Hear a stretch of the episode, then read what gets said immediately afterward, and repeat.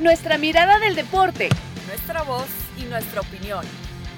Actriz ESPNW. Quédate con nosotras. Hola, hola, bienvenidos. Esto es Actriz ESPN. Gracias por acompañarnos en el capítulo 127. Ellas son Marisa Lara y Nati Álvarez. Yo soy Caro Padrón. Eh, sí, me tomé un descanso, pero volví. Ya volví de vacaciones. Pero ya, ya estamos a punto de irnos porque, bueno, eh, ya está empezando el mes, chicas. Estamos ya eh, con la cuenta regresiva para darle la bienvenida al 2024. Y pues algunos equipos, ya para entrar en materia, están, pues hicieron la tarea antes de, este parón. Hicieron la tarea significa que ya clasificaron a los octavos de final de la Champions League. Entre ellos está el Manchester City, el Bayern Múnich, el Leipzig, el Arsenal, por cierto, terminó goleando el Lens, grosera la goleada, pero, pero la nota es que vuelve a octavos después de siete años de ausencia. Eh, el PCB, por ejemplo, también dio la vuelta, no estaba presente en esa instancia desde la 2015-2016. Ya hablaremos del PCB y del Chucky Lozano. La Real Sociedad, el Inter Atlético, la Lazio Dortmund, el Porto y hay que hablar también del Fútbol Club Barcelona y del conjunto del Real Madrid. Eh, Nati, qué gusto escucharte, qué gusto compartir contigo nuevamente para hablar también de esa goleada 4-2 del Real Madrid al Napoli que, que, cierra con ese puntaje ideal, con un Bellingham que ha respondido en cada partido y un Real Madrid que logra ganar su grupo. ¿Cómo están, chicas? El placer es mío estar con ustedes nuevamente. Y sí, a ver, e, el Madrid y su técnico que creo que siguen demostrando que continúan plantando la cara a pesar de las bajas, porque llegaba este partido con ocho futbolistas ya en, enfermería, sin Luca Modric, ya veíamos las bajas que tenía en el medio campo, pero regresaba Brahim Díaz. Entonces, eh, creo que el Madrid lo hace ver fácil, que yo creo que no es nada sencillo para Ancelotti tener que estar haciendo el rompecabezas, ¿verdad? Porque de repente se le resiente uno y si uno analiza o ve los nombres que le estaban haciendo falta, son parte de, de la columna vertebral del equipo. Entonces, ahí vimos a Rodrigo también que continúa ganando confianza y Rodrigo jugando en la posición de Vinicius que le está yendo mejor que en su propia posición, da la impresión, ¿verdad? Entonces, em, este Real Madrid que creo que continúa madurando y con un Bellingham que también fue figura en este partido, ocupando varias posiciones y también dejando a un lado esa necesidad que yo creo que todavía existe en, el, en, el, en este Real Madrid de tener ese gran goleador, pero todo lo hace también que finalmente termina rescatando y ayudando en gran manera al equipo. Claro que si vemos los últimos resultados, 4 a 2 ante el Napoli, 3 a 0 ante el Cádiz, 5 a 1 ante el Valencia, 3 a 0 ante el Braga. Entonces viene en una, como podríamos decir, producción ofensiva importante, a pesar de las situaciones que viene viviendo ahí en la plantilla, ¿verdad? Con las bajas. Sí, totalmente. Mencionabas el tema de Bellingham. Lleva 15 goles en la campaña, eh, máximo anotador del equipo Marisa, y la importancia de eso, porque lo menciona Nati cuando se necesitaba un 9 o se necesitaba un referente en la delantera, eh, compran, van al mercado, invierten, pero además en, una figura que no sabíamos por qué lado iba a caer realmente, ¿no? Porque hemos visto los Hazard, hemos visto los eh, Bale, que quizá fueron apuestas que en su momento sonaban muy bien, pero que no terminaron nunca de cuajar. Entonces, sobre Bellingham, y lo hemos hablado muchas veces acá en el podcast, estaba esa, esa aura de, de duda de si podría adaptarse, de, a ver, tú, tú tienes una manera de ser, haces ciertas cosas, pero no es lo mismo hacerla fuera y, y tener la presión, sobre todo en la Champions, de, de responder con un equipo con el Real Madrid, pero lo ha hecho, lo mencionamos a pesar de, las de las lesiones, parece que el Real Madrid siempre consigue la manera pues de, de conseguir por lo menos ese primer objetivo que, que, es lo mínimo que se le exige, que es clasificar de primero además de grupo Marisa a, a los octavos. Sí, sin duda. Es una, es siempre grato ver al Real Madrid eh, jugar y ver tener estos eh, desempeños, ¿no? Sobre todo por, eh, sí, lo que mencionaba Nati, ¿no? De el hecho de que pierde la columna vertebral antes de, del torneo, ¿no? Lo de Curtó, también lo de Militao, ¿no? Lo de Camavinga, que eso es más reciente, ¿no? Pero pierde aparte de ese, y obviamente a su centro delantero, pierde esa columna vertebral y la gran labor de poder traer a los elementos indicados, ¿no? La apuesta de Jude Bellingham, que es eh, la, joven, la joven eh, ya no promesa, ¿no? Pero que en su momento era, ¿dará el ancho? Bueno, pues la respuesta es sí, sí, da totalmente el ancho, consigue el segundo gol en el partido y además, eh, pues pone la, la, asistencia para, para el último, ¿no? Después de que José Lu había fallado tres en puerta, termina metiendo gol y que, por cierto, hago un paréntesis, ¿no? Pidiéndole perdón a la afición por esas tres uh -huh. fallas que tuvo el delantero de 33 años y, bueno, el mismo Bellingham que habla de su calidad humana, eh, lo empuja y le dice, no, no te disculpes, eh, festéjalo, ¿no? Lo, lo, lo, lo, impulsa y bueno, pues esto también ha traído, eh, pues buenos comentarios tanto de Bellingham, uh -huh. que estuvo muy participativo en el partido, y también de, de José Lu, que es un profesional al frente y que es raro ver que alguien se disculpe cuando está metiendo gol, ¿no? Pero... Bueno, pero es que también se, se, le ha criticado mucho también a José Lu en algún momento, porque cuando sí. llega, que, que regresa, es como de, eh, quizás ese, e, ese, esa figura que no lo tienes como para titular del equipo, pero que te puede responder en algunos momentos y me parece que con algunas cosas buenas y malas, pero eh, y, es una apuesta que también ha funcionado, ¿no? Sí, digo, y 33 años, ¿no? Lo que te puede aportar es obviamente la, experiencia y estuvo ahí participativo, ¿no? Tan estuvo que falló tres, ¿no? Dentro de estas eh, posibilidades. Y sí destacar, eh, y, lo que yo decía, bueno, este chamaco, ¿no? Nico Paz, que tiene 19 años, lo ves entrar y la intenta, ¿no? Se anima y le pega ahí un, disparo de pierna de derecha que entra para conseguir el tercero del Real Madrid y dices, qué bueno, o sea, y esto, a esto es a lo que iba con mi comentario, qué bueno ver que la sangre del Real Madrid se sigue renovando, ¿no? Uh -huh. Y que sigue habiendo estos jóvenes, eh, ya decía, no solamente traer a los de la columna vertebral, traer eh, jugadores que puedan responderte, sino ir sumando, obviamente, esta renovación de sangre que ya sabíamos que venía para esta temporada, pues bueno, está siendo hasta este momento una buena apuesta, un buen, eh, podría, yo podría decir que hay un éxito en el hecho de la transición, sí, o sea, ya hay una Marisa. transición exitosa y sí, eso se es jugaron lo que bien las más... cartas que creo claro, que, que, creo que, que haya habido la ¿eh? diferencia y haya habido la diferencia con, con el Barça que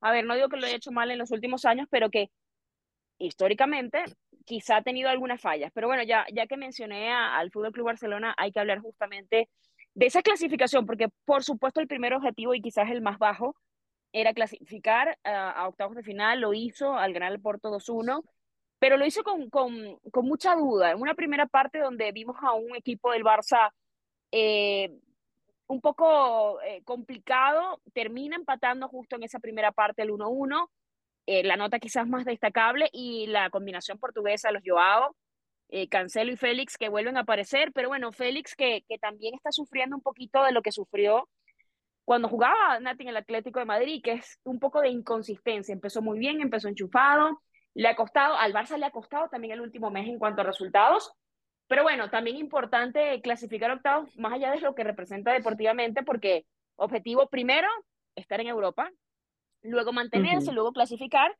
pero también por lo que significa económicamente estar en, en octavos de la Champions. Sí, claro. Nada más un comentario de Bellingham que le preguntaban después del partido de la clasificación que si era un galáctico y él decía no, ni de broma. todavía no quiere, por supuesto, darse ese, ese título o al menos siente ya, ya, que todavía ya la quieren emplazar, ¿no? Exacto, para afianzarse dentro de ese, del, del Olimpo de, las estrellas, pero muchachas, tomó el tren sin, sin, ¿cómo se llama? Sin escala y parece que va directo ahí si continúa con lo que está haciendo, porque ya es el mejor arranque de, de un futbolista, ¿verdad? En, en la casa merengue. Pero hablando del Barcelona, Caro, llegaba con mucha presión con mucha presión Xavi en el discurso y yo creo que también ha tenido en conferencias de prensa eh, discursos complicados y tenemos creo que irnos hasta el clásico porque después cuando enfrenta a la Real Sociedad que termina ganando los últimos minutos después de eh, una gran exhibición de la Real Sociedad él decía no creía o tal vez no había visto las consecuencias del clásico más allá del resultado porque nos afectó más psicológicamente. Después llega el partido ante el Shakhtar donde pierde 1 a 0.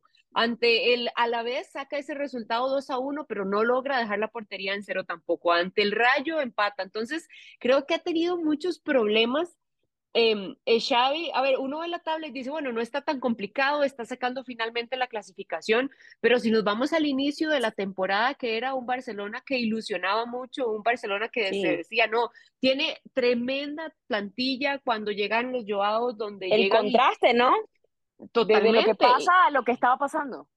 exacto. Después se le empiezan a caer figuras o piezas de este rompecabezas y ahí es donde se dice, bueno, tiene que sacar Xavi lo mejor de su ingeniería, tiene que sacar la, la parte de arquitecto para poder remendar este Barcelona con los resultados, pero aún así continuaban creciendo, creo que las incógnitas, y este partido creo que era vital, ¿no? Porque también ya escuchábamos a Moisés en parte de sus, de sus, de sus enlaces, eh, de la situación que se estaba viviendo en lo interno, porque ya las aguas también como que se estaban moviendo, como que se necesitaba una victoria contundente. Ahora va a enfrentar al Atlético de Madrid, después le toca al Girona, entonces creo que era fundamental para el Barcelona esta victoria ante, ante el Porto, que yo creo que también pudo hacer más, ¿no?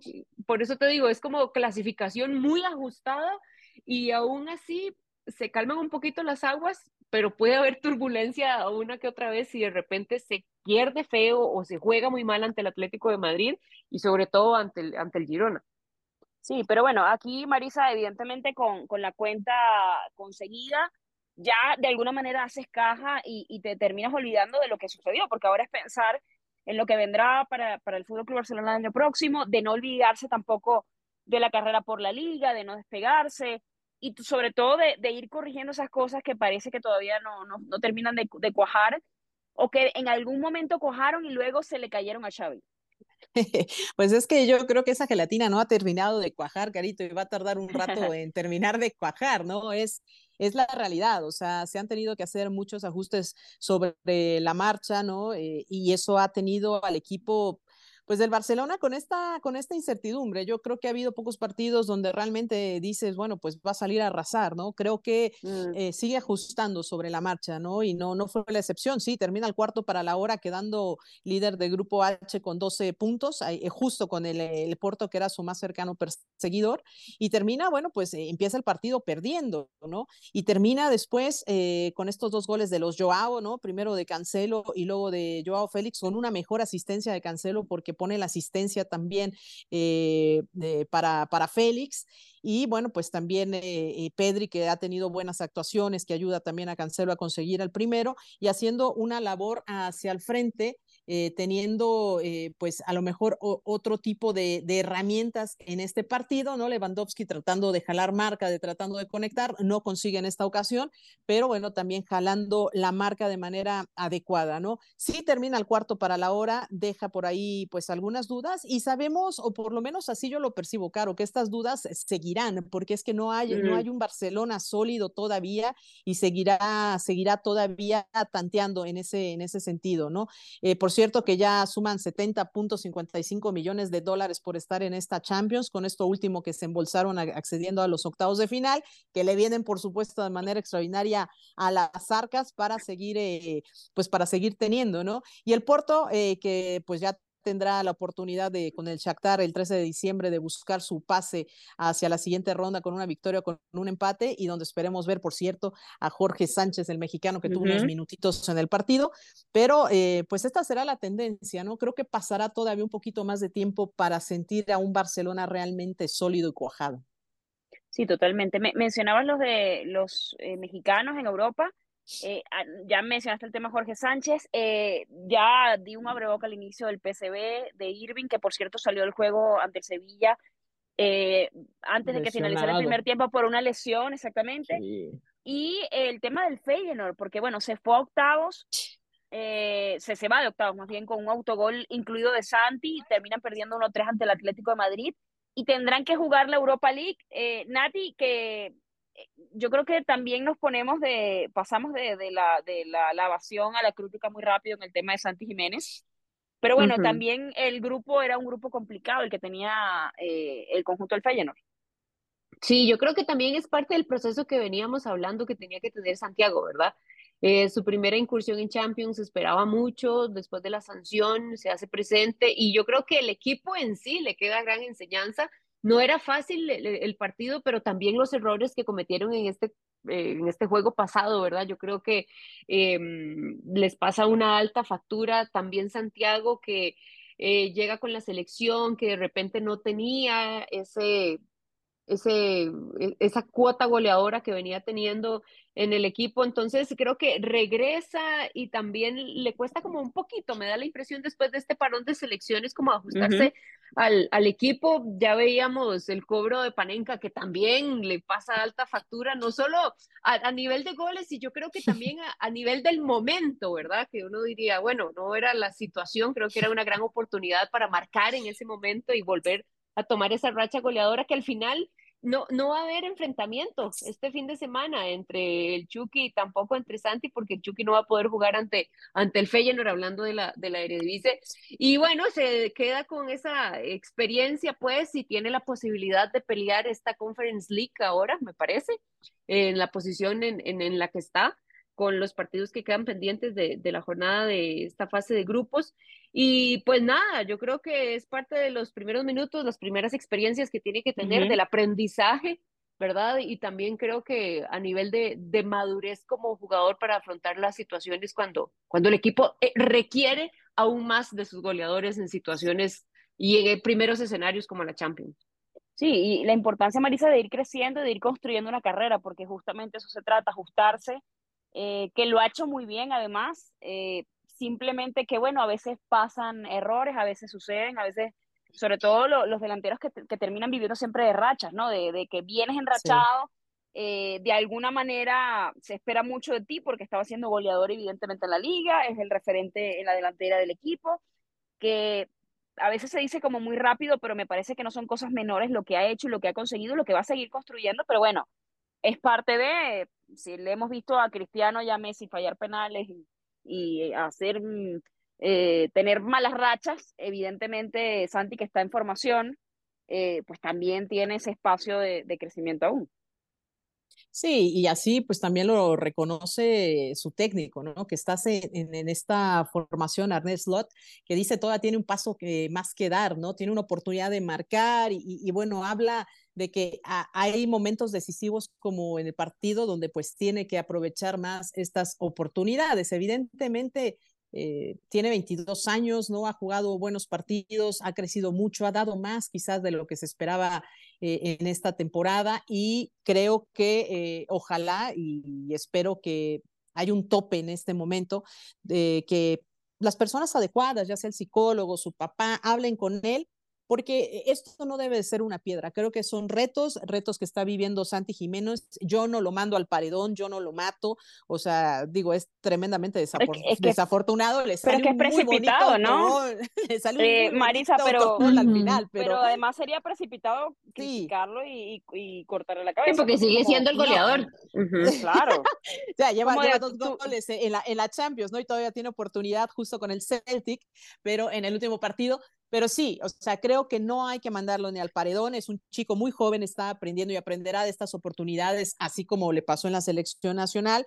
Eh, tendrá que mejorar y al final son trabas mentales que tienes que superar sí o sí para seguir adelante, ¿no? Yo no quito mi piedrita ni mi fichita del lado de, de Santi, se me, es un extraordinario delantero que está forjando aquí somos carácter, muy, tiene 22 Marisa, aquí somos muy Team Santi, todas además. en, este podcast siempre se ha sido muy Team Pero bueno, em, es, más o menos la actualidad, eh, no solamente de los mexicanos, sino eh, también de la Champions. Tenemos que hablar también de las Tigres. Las Amazonas se convirtieron en ganadoras nuevamente, sí han ganado seis títulos de 12, pero bueno, ya estoy adelantando mucho eh, del fútbol femenino. Hacemos una pausa y regresamos justamente para conversar de eso y más. Ya volvemos. Actriz ESPN Double. Y regresamos con esta segunda parte de ESPN Actriz. Gracias por acompañarnos. Somos Marisa Lara, Nati Álvarez yo soy Caro Padrón.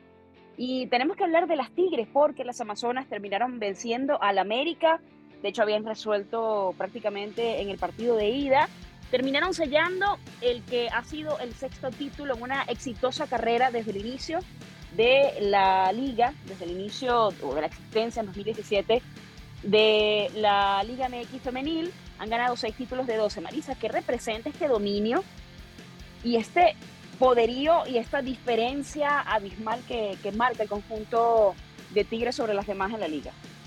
Yo creo que trabajo, Caro. O sea, trabajo, no hay otra, otra palabra, ¿no? Trabajo, inversión, detrás. Eh, es un proyecto que fue serio desde el principio y que está recibiendo todos los frutos de este trabajo. Recuerdo cuando empezaba la liga, o sea, Tigres ya era el equipo que, eh, eh, que regresaba a las jugadoras ¿no? de mexicanas que estaban en Europa. Fue desde ahí Stephanie, Blanca Sierra, la misma... Eh, Gómez Junco, que regresaba de, jugar en Europa. Ha sido un trampolín para regresar a jugadoras mexicanas que tuvieron experiencia en Europa y regresaron a aportar todo eso. Después las ha dejado, ha dejado salir algunas, por supuesto, y ha ido atrayendo a otras más, ha traído a talento extranjero. Creo que ha tenido una muy buena disciplina deportiva, buen ojo, eh, ha tenido pues, los primeros equipos que tuvo patrocinio, que tiene un impulso, y eso se tiene que ver, se tiene que ver en lo que es ahora, ¿no? Son las dominadoras totales y además reconocidas a, nivel internacional como uno de los mejores clubes del fútbol femenil en el mundo. O sea, esto habla del gran trabajo que está haciendo Tigres, que no importa, ahora le tocó a Milagros Martínez, pero no importa qué técnico tenga, ¿eh? O sea, de verdad, no importa, esta maquinaria camina sola. Hay, eh, hay jugadoras que han estado desde el campeonato, han sido base, ocho jugadoras que han sido base, como la misma portera Ofelia Solís, Liliana Mercado, Nancy Antonio, Nayeli Rangelis, Bedol Valle, Villarreal, Belén Cruz y bueno, pues también Elizondo, ¿no? Que son jugadoras de las que han estado ahí, han tenido una base, ¿no? Stephanie Mayor también, que es una de las jugadoras que más tiempo lleva, ya lo decíamos, Blanca Sierra, en fin, creo que se conocen a la perfección y todo el trabajo que está detrás les ha dado estos eh, seis títulos, han sido dos veces campeonas de campeonas.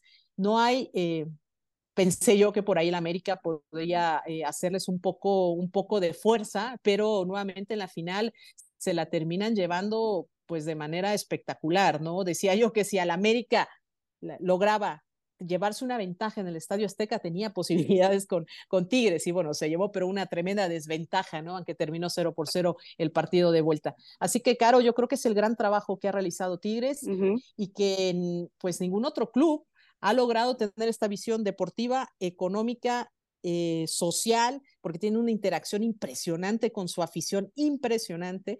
Yo creo que lo que han logrado con este proyecto es un ejemplo hacia donde todos deberían de ir dentro de este fútbol femenil. Sí, totalmente. Eh, hablabas de, Milagros Martínez, de, cómo llega y termina ganando, uniéndose a nombres como Eva Espejo. Me falta otro, Marisa, si me, si me rescatas, te lo agradezco.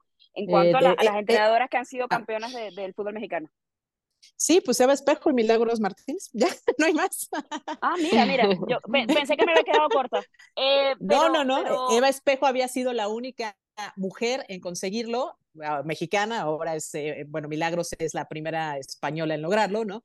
Pero, eh, pues sí, no, no hay un recorrido muy grande realmente para entrenadoras, pues dentro de la liga. Me, me aparece otro nombre, Carmelina Moscato. Ah, exacto. Ah, Carolina Moscato, claro, con Tigres. Claro, claro, claro, claro. Tienes razón. La canadiense lo hizo poco Pero además, qué importante, ¿no? Porque llega eh, una técnica, eh, abre el, panorama también, eh, lo que mencionabas de Tigres, de la inversión, de la estructura, de cómo han llevado todo.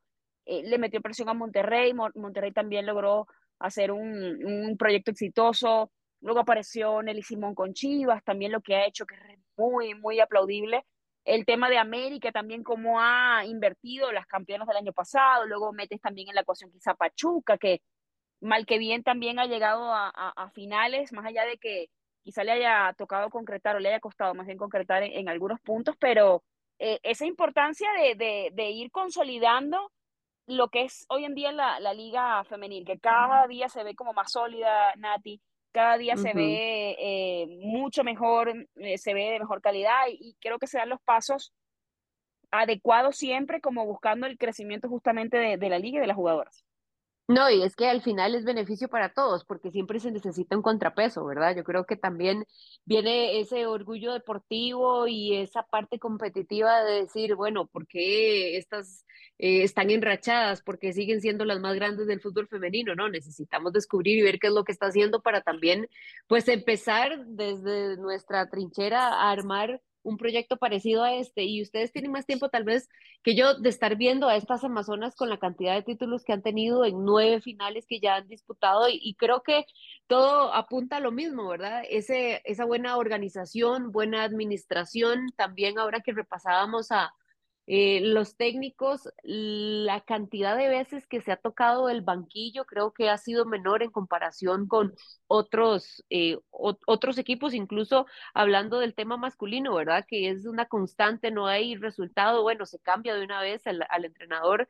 Creo que un poco la, la, hipoteca, la hipoteca reciente los resultados, ¿no? Porque Exacto. como que no funciona, chao.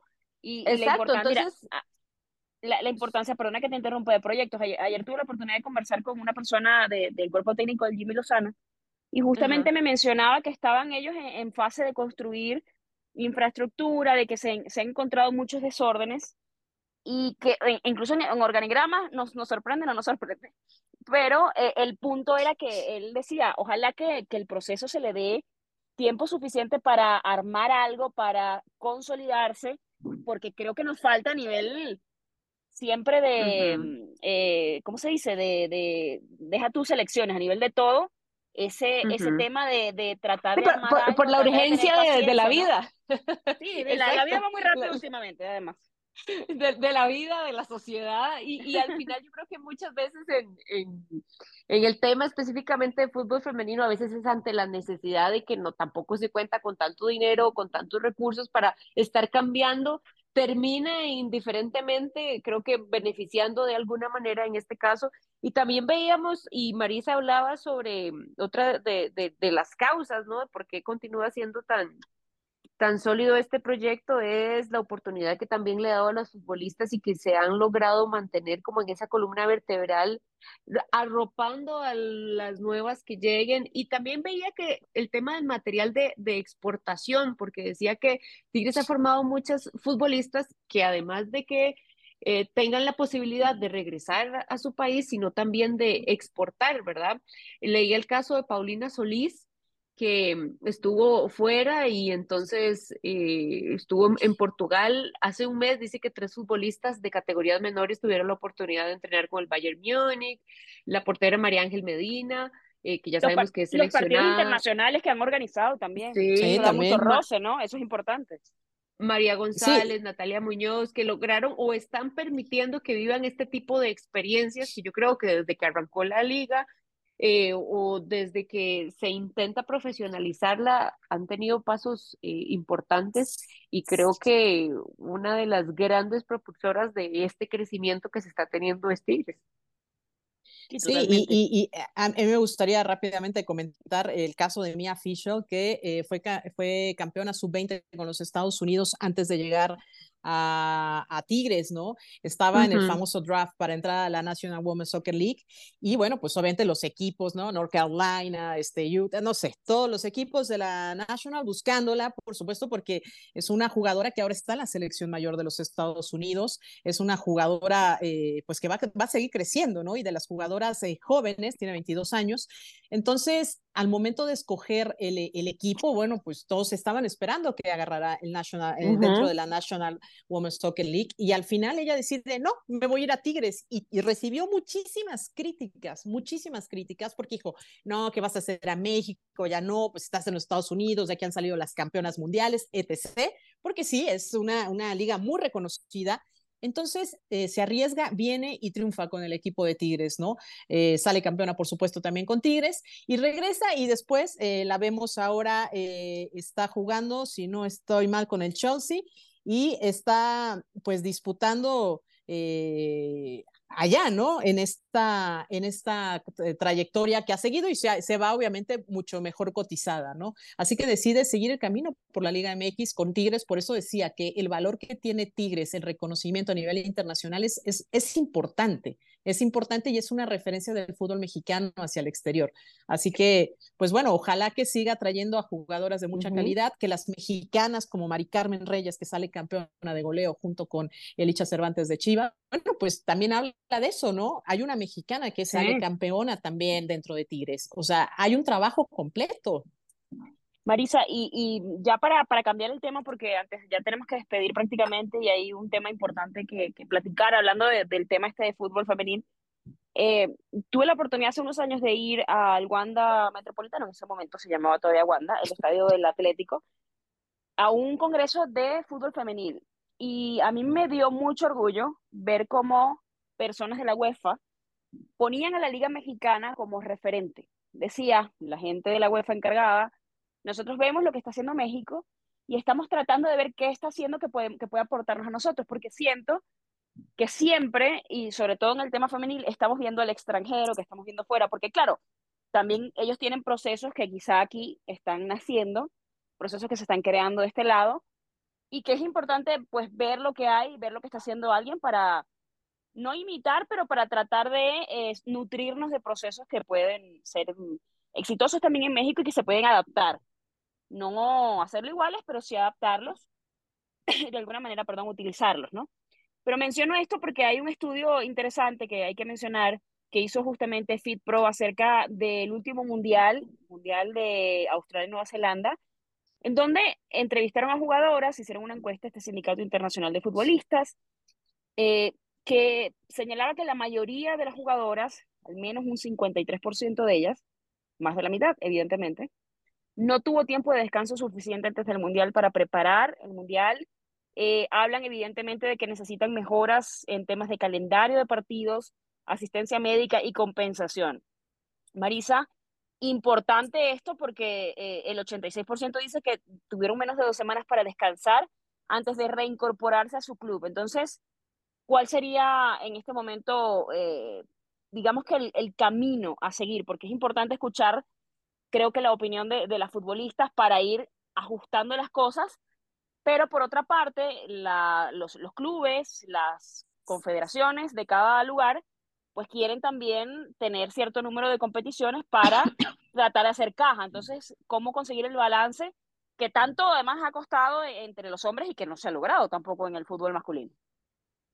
Sí, es, es bastante complicado, ¿no? Después de que esta, la, la Asociación de Futbolistas Profesionales da a conocer este, este estudio, ¿no? Datos también importantes como una de cada cinco tienen un segundo empleo, es decir, que no pueden vivir de hacer el fútbol. Ya no, ya no hablamos como la discusión en México, ¿no? De que eh, se tiene que dar una remuneración a lo que se ha considerado un deporte profesional femenino, en este caso el fútbol, ya no hablemos de eso, ¿no? O sea, hay, hay, hay personas que incluso eh, la selección de Sudáfrica ponía, subió un video, recuerdo, en, la semana donde ah, ah, veíamos condiciones en las que estaban, ¿no? Previo a un partido, todas hacinadas en un cuarto de hotel, ¿no? De las 22 jugadoras en dos camas matrimoniales, ahí tenían que ah, dormir todas. O sea, creo que hay condiciones o sea, México está en el paraíso y, hay selecciones como Sudáfrica que están tremendamente, eh, pues, eh, desprovistas, ¿no? De, todos estos recursos.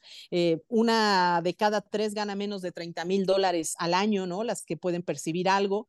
Y lo que se me hace grave también de este estudio es que 10% no fue sometido a un examen médico y 22% no recibieron un electrocardiograma que está establecido dentro del reglamento de la FIFA para atender competencias eh, pues, oficiales de, de, FIFA, en este caso el Mundial.